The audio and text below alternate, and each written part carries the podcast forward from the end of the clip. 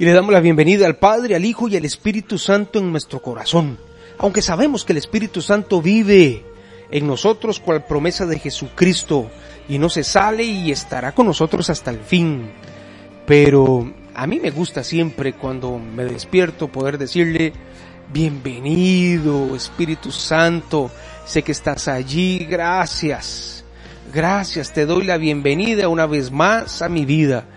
Gracias Espíritu Santo, gracias Espíritu de Dios, gracias Hijo de Dios por morir en la cruz, por mis pecados, por hacerme libre de toda atadura, de toda maldad, de toda esclavitud.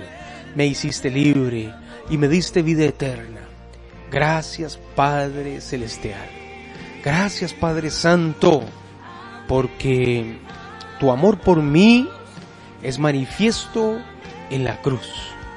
Y cada vez que yo veo la cruz, entiendo la clase de amor que tú tienes por mí y por el mundo, habiendo permitido que tu hijo viniera, se hiciera hombre, sufriera como hombre, todo por amor, para darme libertad, para hacerme libre y una nueva vida ahora en Cristo Jesús.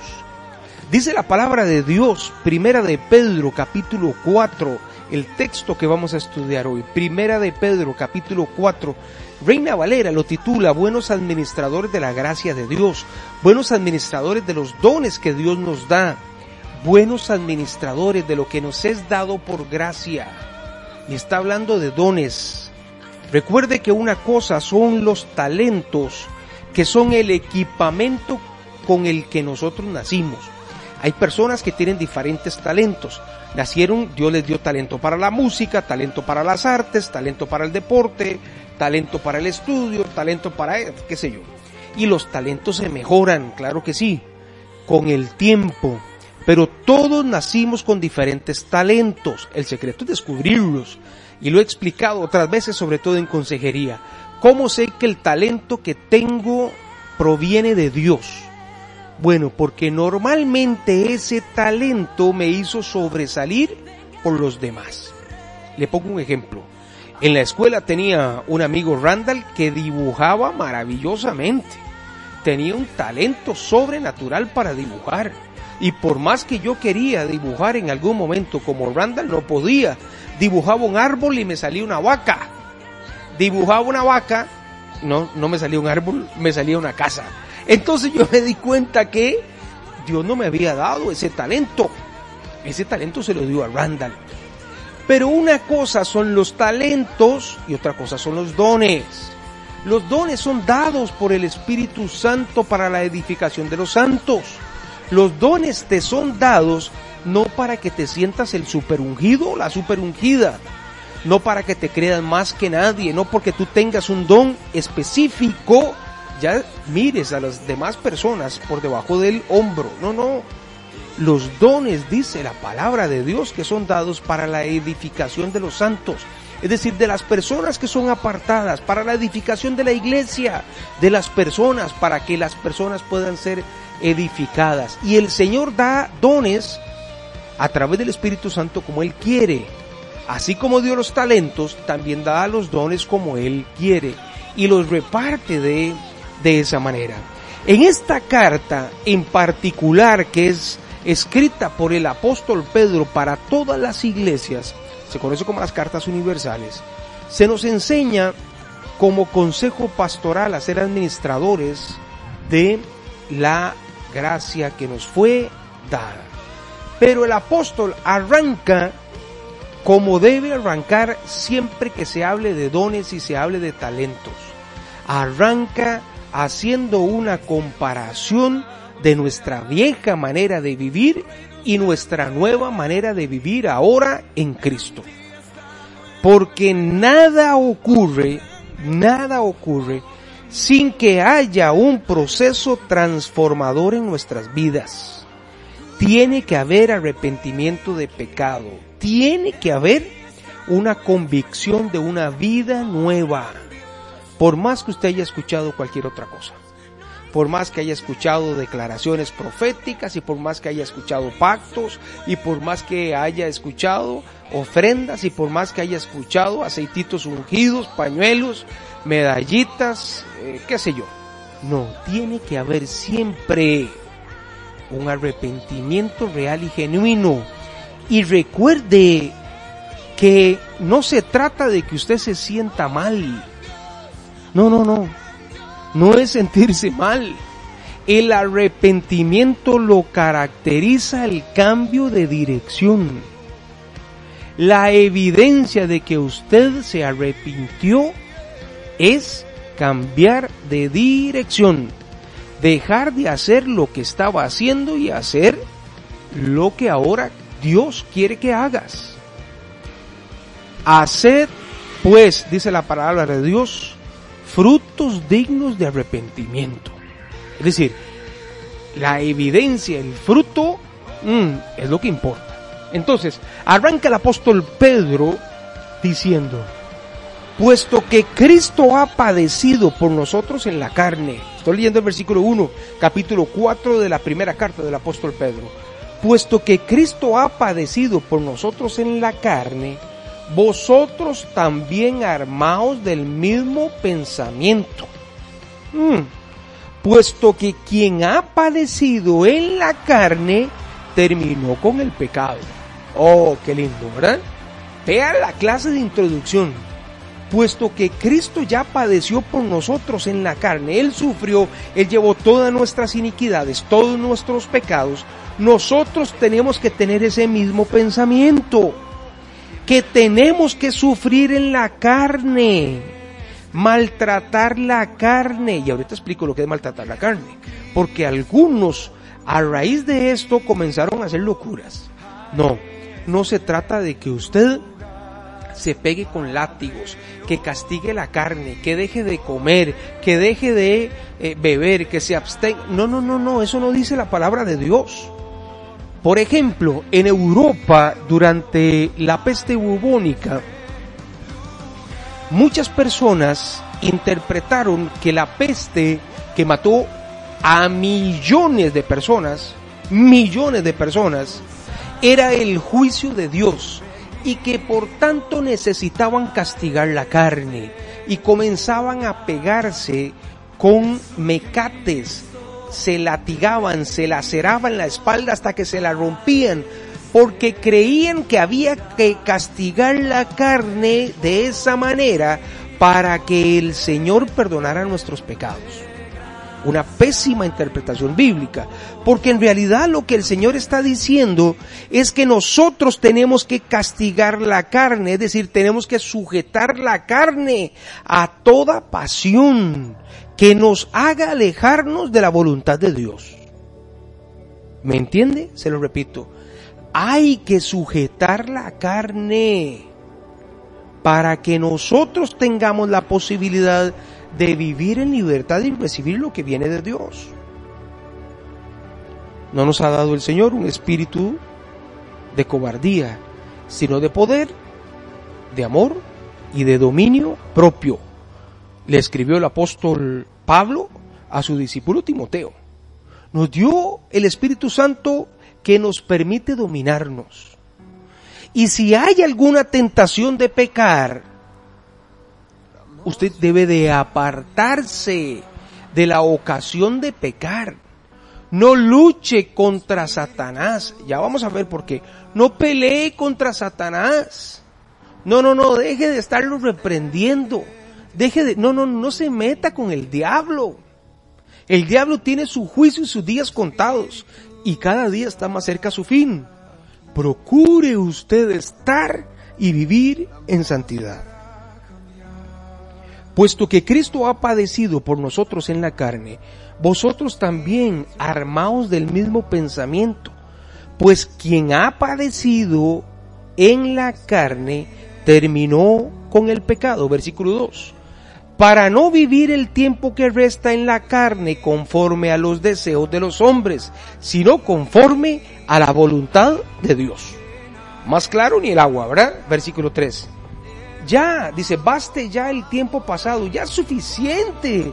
todo lo que pasaste para haber hecho lo que le agradaba a los gentiles, a las personas que no creen en Dios, andando antes en lascivias, toda pasión sexual, se conoce como las lascivias, masturbación, pornografía, orgías, qué sé yo, tantas cosas, andando antes en lascivias, ya basta de eso, dice el apóstol Pedro, andando antes en lascivias, en concupiscencia, es decir, haciendo lo que le da la gana, embriagándose en orgías, en disipación, y en abominables idolatrías. Antes, a estos les parece cosa extraña que vosotros no corráis con ellos en el mismo desenfreno de disolución y os ultrajan. Mire, qué ejemplo tan lindo nos da aquí el apóstol Pedro. Ya pasó aquel tiempo en el que antes usted se juntaba con gente que practicaba estas cosas. Ya ese tiempo pasó. Ya ese tiempo ya quedó atrás. Ese tiempo quedó olvidado.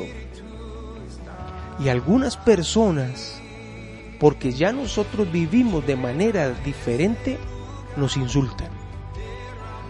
Porque no compartimos sus mismas creencias. Porque no participamos de sus mismas fiestas. Porque ya tenemos una nueva manera de vivir y comienzan a molestarnos. ¿O no le ha pasado a usted, dígame? A veces le invitan a una fiesta y usted dice, no, es que yo ya no tomo y comienzan a decirte, pendejo, qué sé yo, te cambiaron, te están hipnotizando, te lavaron el coco en la iglesia y la gente comienza a decir un montón de cosas. Te ven orando, dando gracias por los alimentos antes de consumirlos y parece extraño en la mesa de trabajo y comienzan a decirte, mira, el santulón, la santulona, jugando de vivo, jugando de... ¿De qué está jugando?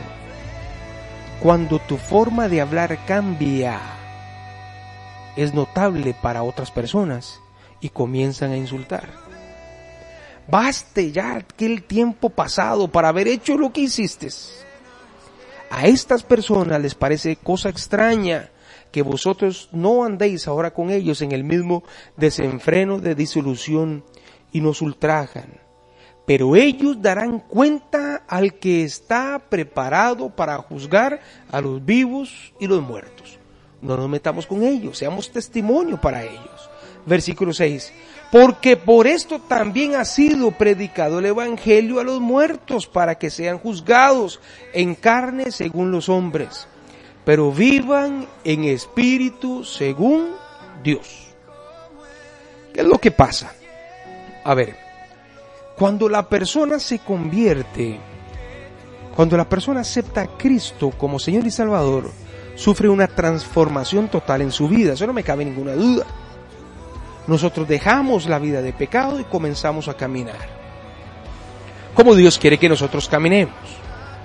Pero una persona que está empezando en el Evangelio, que recibió a Cristo, a ver, y no solo las personas que recibieron a Cristo, sino cuidado también más de un religioso que no ha entendido la esencia del Evangelio, que es el amor y haber nacido de nuevo. Comenzamos a juzgar a aquellas personas que no han dado el paso. Y comenzamos a señalar a aquellas personas que no han dado el paso.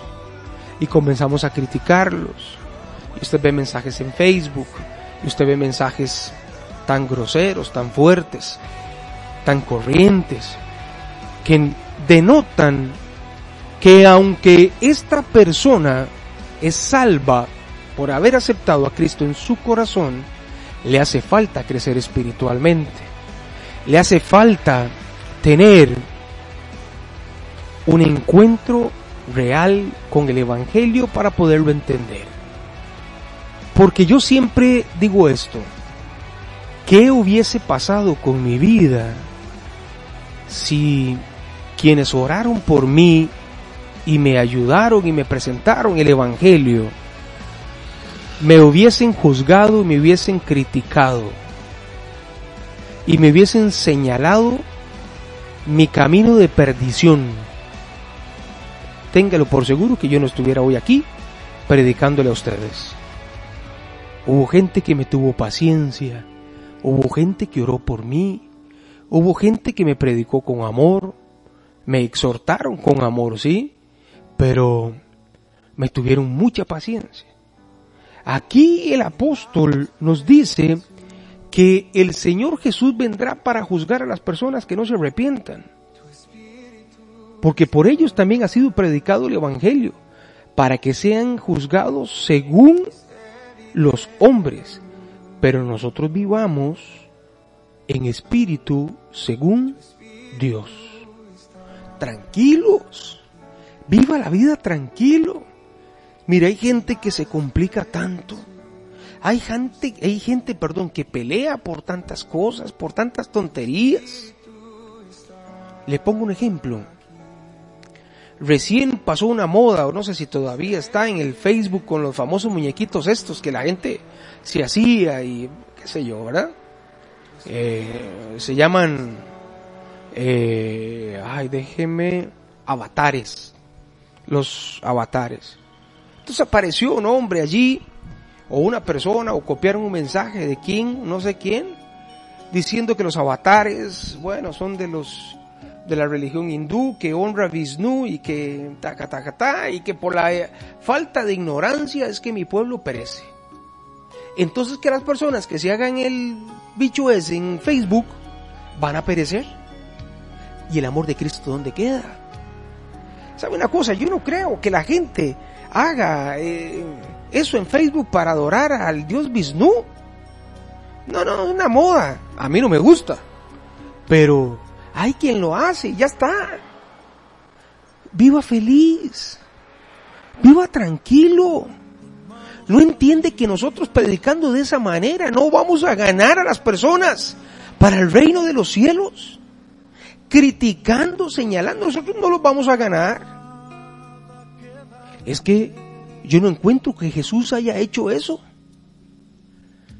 Cuando uno estudia los evangelios desde la perspectiva del comportamiento de Cristo, uno tiene que notar que Jesús tuvo diferentes comportamientos con diferentes grupos de personas. Por ejemplo, Jesús trató de una manera a los fariseos, a los expertos en la ley, a los judíos, a los herodianos. Jesús los trató de manera fuerte, porque no entendieron y no querían entender en que Él era el camino, la verdad y la vida, el Mesías prometido por los profetas del Antiguo Testamento. No quisieron y aunque tuvieron la prueba no lo aceptaron, no entendieron. Habló muy fuerte para ellos. Habló muy fuerte en contra de las autoridades religiosas. Habló muy fuerte en contra de quienes persistían en su pecado, después de haberle escuchado. Pero Jesús, ¿cómo trató a los pecadores? ¿Cómo los trató? ¿O acaso no los sanó? ¿O acaso no los liberó? ¿O acaso no los instruyó? ¿O acaso no les habló y les predicó para que entendieran? Esta es la parte que nos toca a nosotros. Esta es la parte que nos toca a nosotros. Los que fuimos perdonados, los que pasamos el proceso de la liberación, los que fuimos transformados. Repito el versículo 5. Ellos, los que nos ultrajan, los que nos maltratan, los que están en pecado, darán cuenta al que está preparado para juzgar a los vivos y a los muertos, porque por esto también ha sido predicado el Evangelio a los muertos, a las personas no convertidas, para que sean juzgados en carne, según los hombres, pero vivan en espíritu según Dios. Versículo 7, ponga atención. Mas el fin de todas las cosas se acerca. Sed pues sobrios y velad en oración y ante todo tened entre vosotros ferviente amor, porque el amor cubrirá multitud de pecados. ¡Wow! ¡Qué maravillosa la palabra de Dios! Los consejos que daba del 1 al 6 se encierran en estos dos versículos. Jesús vendrá pronto. Dice el apóstol Pedro, el fin de todas las cosas se acerca y estamos viviendo el cumplimiento de las profecías bíblicas. Yo no estoy diciendo que Cristo vendrá mañana, ni pasado, ni el otro año, ni... No. Pero nuestros ojos ven el cumplimiento de las profecías bíblicas. Más que nunca, el fin se acerca. La recomendación, seamos nosotros sobrios, cuerdos, inteligentes y estemos atentos. Velemos en oración, estar atentos. No nos descuidemos, no nos alejemos del Señor. Esta es la parte que nos toca a nosotros. Si ya fuiste perdonado, si ya aceptaste a Cristo como Señor y Salvador de tu vida, lo siguiente, ¿qué tienes que hacer? ¿Qué tienes que hacer? Bueno, caminar en santidad, predicando la palabra de Dios y sirviéndole a Él con amor. Vea lo que dice.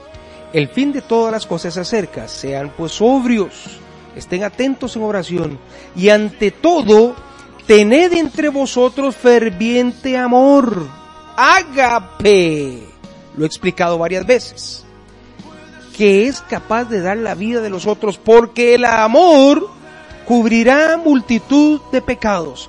Pastor significa que si yo tengo amor, soy perdonado por pecado. No, eso no quiere decir esta carta. Esta carta lo que quiere decir específicamente en el versículo 8 es que ante todo entre nosotros haya ferviente amor, de cuidarnos los unos a los otros, de ser capaz de dar la vida por, los, por las personas que no conocen la palabra de Dios.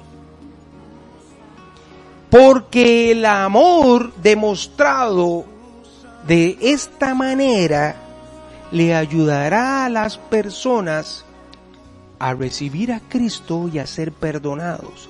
Entonces la multitud de pecados que estas personas tenían les serán perdonados.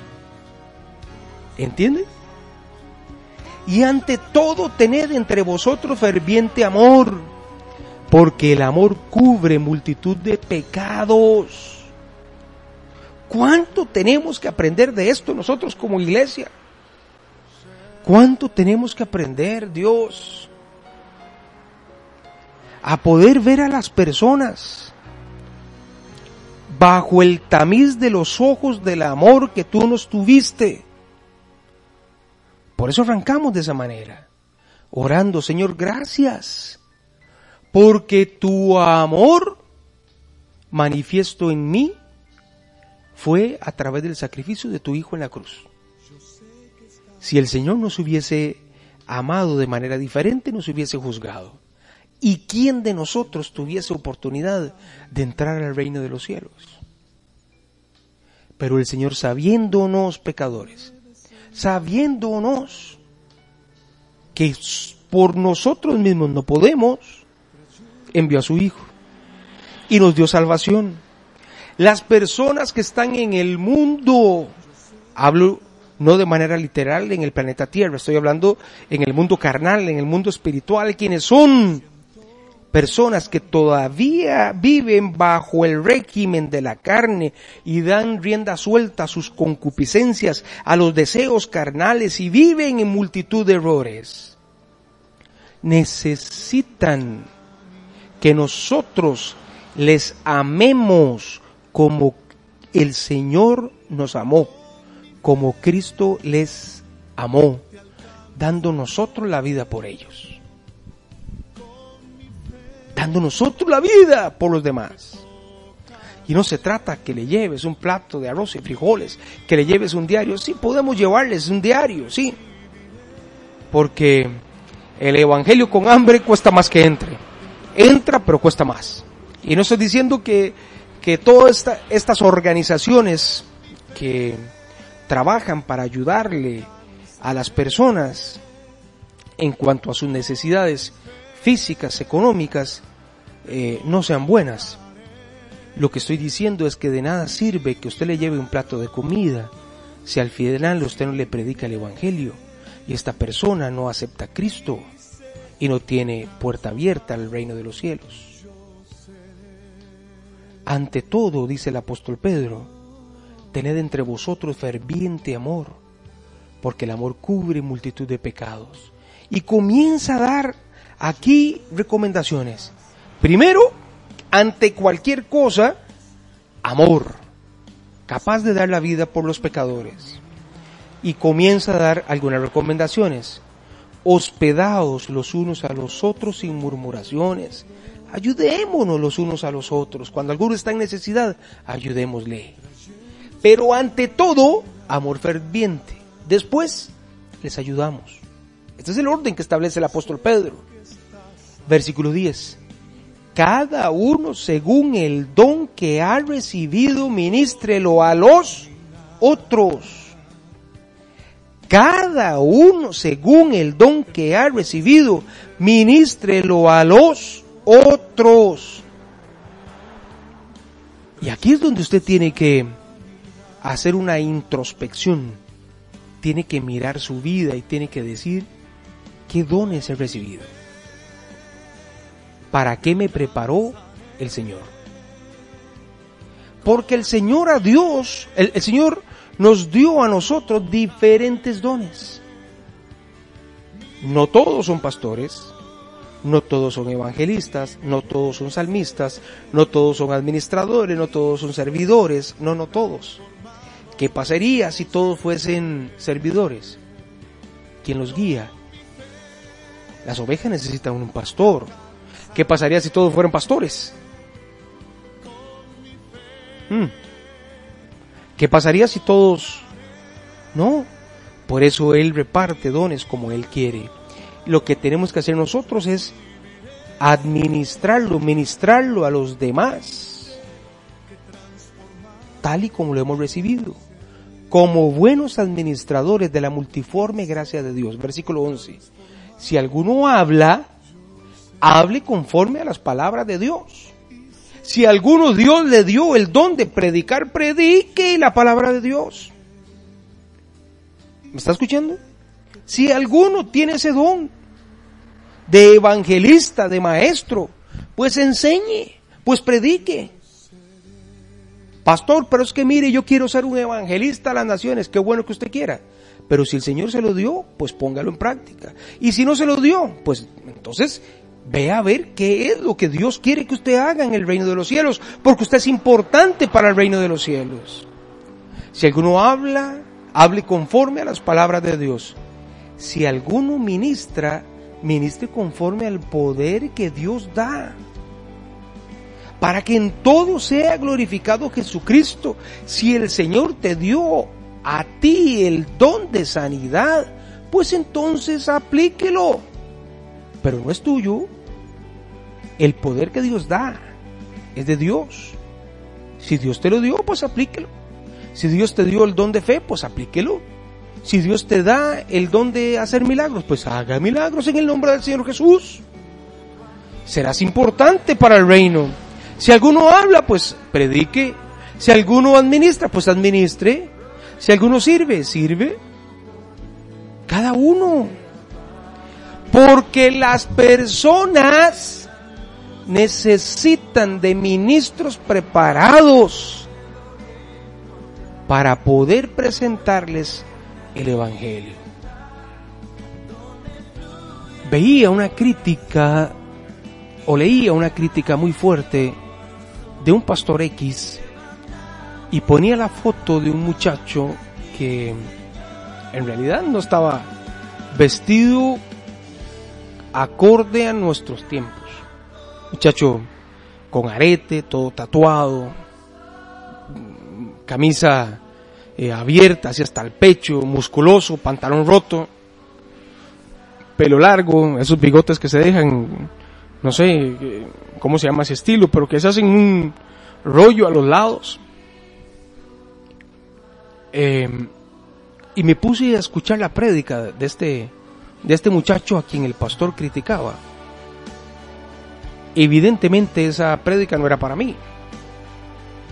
porque yo tengo ya 45 años. Pero esa prédica para un muchacho que esté en el mundo es ideal. Quisiera grabarla. Porque él habla de una forma que inspirado por el Espíritu Santo es entendido o debe ser entendido por esos muchachos. Les pongo un ejemplo personal para ir terminando. Me invitan a un evento en Desamparados, eh, en el Instituto Bíblico. Y vamos a ministrar la palabra de Dios, no, no recuerdo en qué materia, y vamos a hacer obra de evangelismo. Y habían varias personas en el gimnasio de Desamparados. Y comenzamos a predicar, y comenzamos a ministrar, y comenzó la música a sonar, y, y fue un momento muy bonito de, de oración. Pero había mucha gente joven. El pastor que nos llevó era quien dirigía la prédica y nosotros estábamos ministrando. El pastor hace un llamado y muy poca gente fue. Y nosotros seguimos predicando en las gradas y entregando tratados y hablando con la gente. Resulta que en el evento tenía programado a Tapón, eh, este cantante rapero costarricense. Yo no soy seguidor de esa música. Eh, no puedo decir cómo sea la vida hoy de Tapón. No soy yo quien para juzgarlo. Pero ese día se paró Tapón y comenzó a predicar. Andaba con ropa tan desalineada, zapatos sucios. Comenzó a improvisar este estilo rapero que ahora los muchachos le dicen trap o no, no sé cómo se llama. Y comienza el hombre a hablar de Jesús. De repente Tapón hace un llamado al altar y todos los jóvenes de desamparados que estaban allí pasaron al recibir a Cristo. Y yo entendí que el Señor utiliza a personas según la gracia y el don que le ha dado. Por eso el apóstol Pedro dice, si alguno habla, hable. Por poner un ejemplo, aquí está hablando de manera figurativa. Hable conforme a las palabras de Dios. Si alguno ministra, ministre conforme al poder de Dios o al poder que Dios da. Para que en todo sea glorificado por Jesucristo, a quien pertenecen la gloria y el imperio por los siglos de los siglos. Amén. Amén y amén. Resumen, mi querido amigo, mi querida amiga que estás escuchando. Resumen. Nosotros tenemos que sacrificar la carne, renunciar al pecado. ¿Verdad? Para que nosotros podamos vivir en sanidad, para que nosotros podamos vivir en santidad. Hay algunas personas, compañeros de aquellas batallas de pecado que nosotros teníamos, que no han sabido, que no han tenido la oportunidad, que todavía están atados. Estas personas queremos liberarlas, queremos ayudarles, pero no los critiquemos, no los mandemos al infierno. Si no se arrepienten, Dios les juzgará. Porque para eso fue predicado el Evangelio.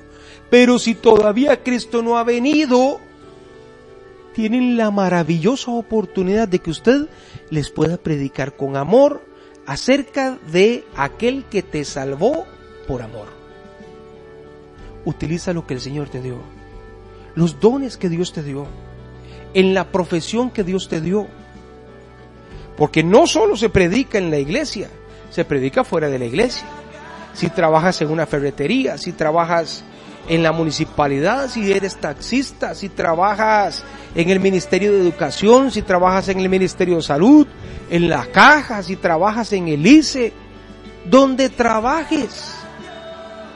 El don que Dios te dio, ponlo en práctica.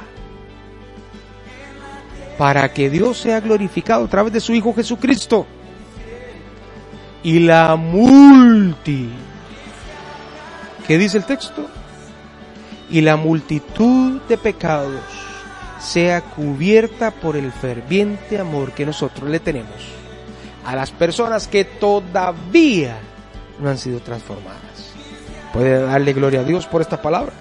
Puede decir Señor, gloria a Dios. Puede decir Señor, hoy entiendo que sobre todas las cosas está el amor. Hazme herramienta.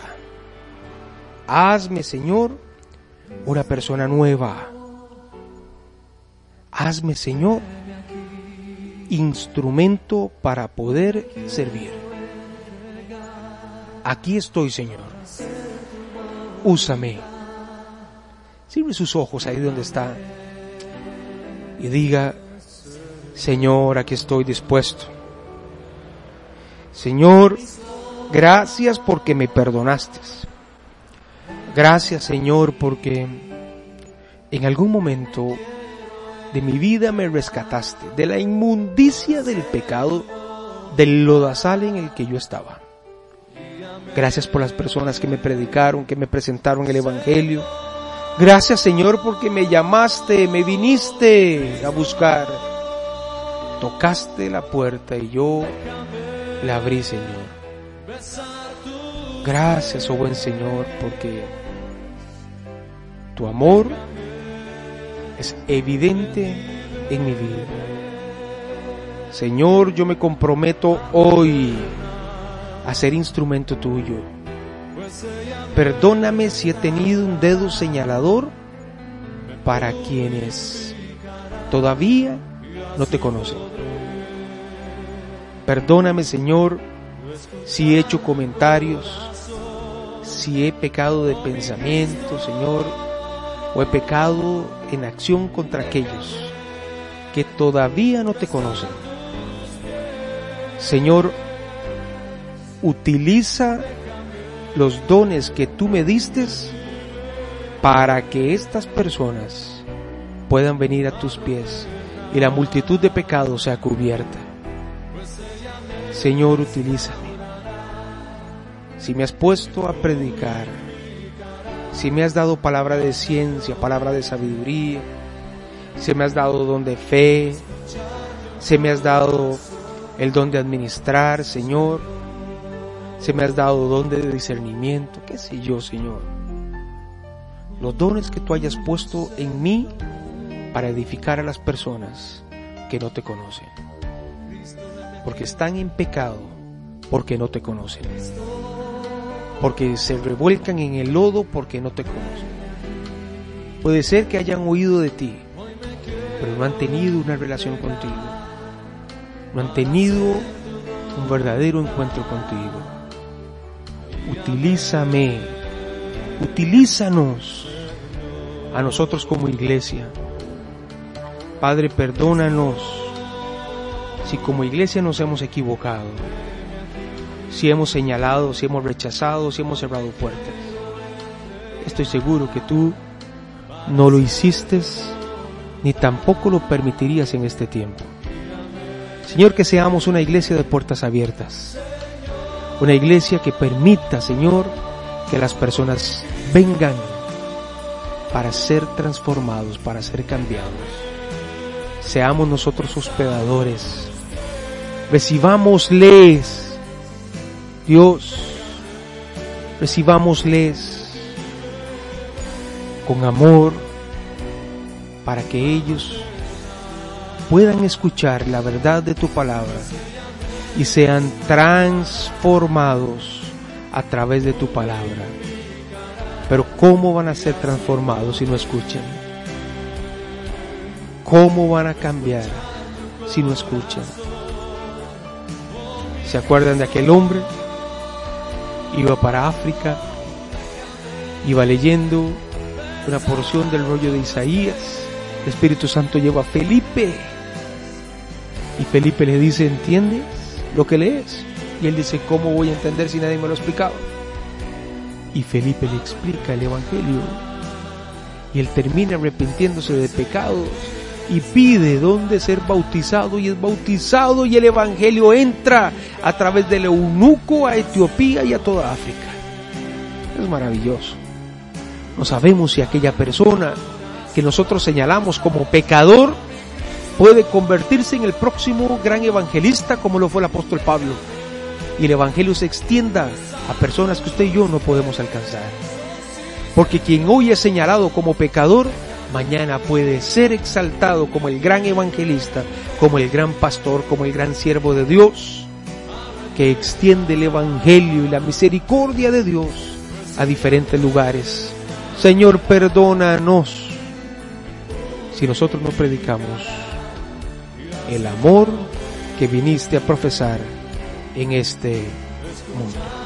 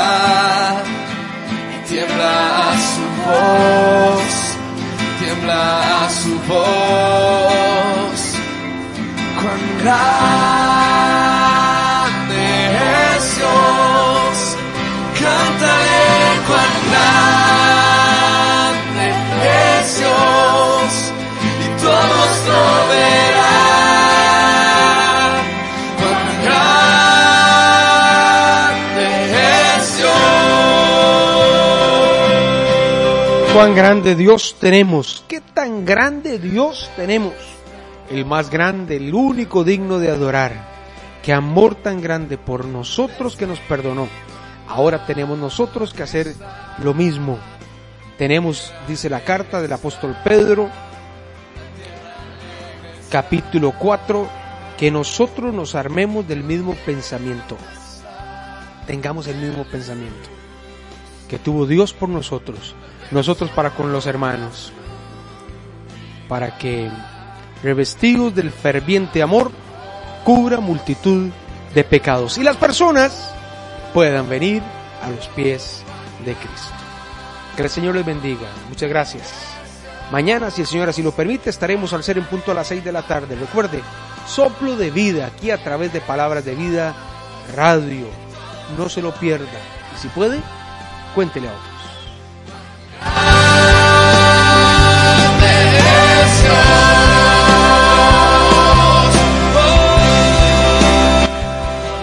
Más mensajes, sigue al Pastor Brian Vindas en redes sociales o visita su página web www.brianvindas.org.